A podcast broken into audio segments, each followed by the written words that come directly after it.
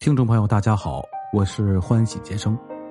这一期节目的名字，估计大家看的都有点纳闷叫《送给无悔哥》。为什么叫这个名字呢？那我把这个故事讲给大家听。无悔哥呀，是喜马拉雅的一个玩家。大家知道，杰生除了在喜马拉雅录故事、录小说之外呢，嗯，每天呢还有两场的直播。其实。大家都说录故事、录书就挺难的，呃，能坚持就更难。其实直播比录书，我感觉还要难。在二零二零年的某一天，其实杰生那会儿的直播也不是特别好，嗯，播的很一般。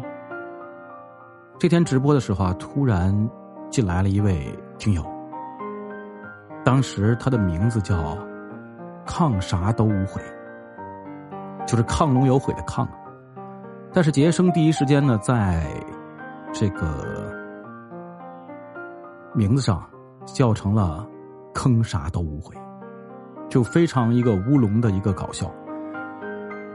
最后这位听友呢，然后直接就说：“我那个字儿念抗，不念坑。”然后我就只能是道歉了，然后念对了。嗯，就是这样的一个机缘巧合，认识了。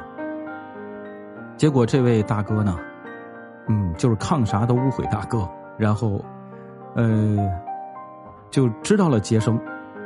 从那之后，就开始带着杰生呢，来到了咱们喜马大主播叫浅浅的一个直播间。几场重要的活动，包括跟喜马高层的一个接触的活动，都是由。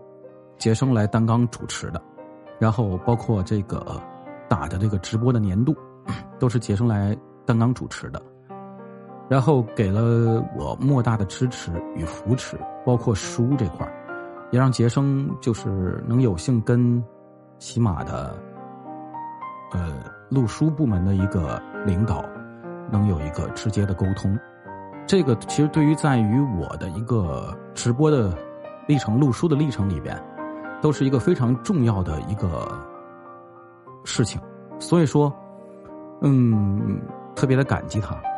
现在这位大哥改名叫梦回无悔了，就是怕我叫错。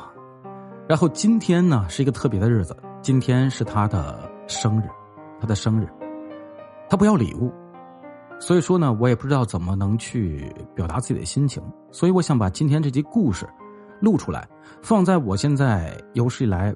收听量最多的一个专辑里面，就是咱们的《刑事案件奇闻录》里边，五千多万的收听量里面，放到他这个一集里边。然后呢，希望大家能在本集的评论中，不用多评论，就打四个字“生日快乐”。我希望越多越好。我的二十多万粉丝，希望你们听到这集故事可以来打四个字“生日快乐”。我会把截图发给这位支持杰生的大哥。以此呢，然后作为一个生日的礼物送给他，而且咱们这一集会一直在咱们的呃专辑里边。希望明年的今天、后年的今天，咱们的这个专辑还一直保持着给大家的更新。然后呢，到这一天，大家都可以想起来这一集。感谢大家的支持，不悔哥生日快乐！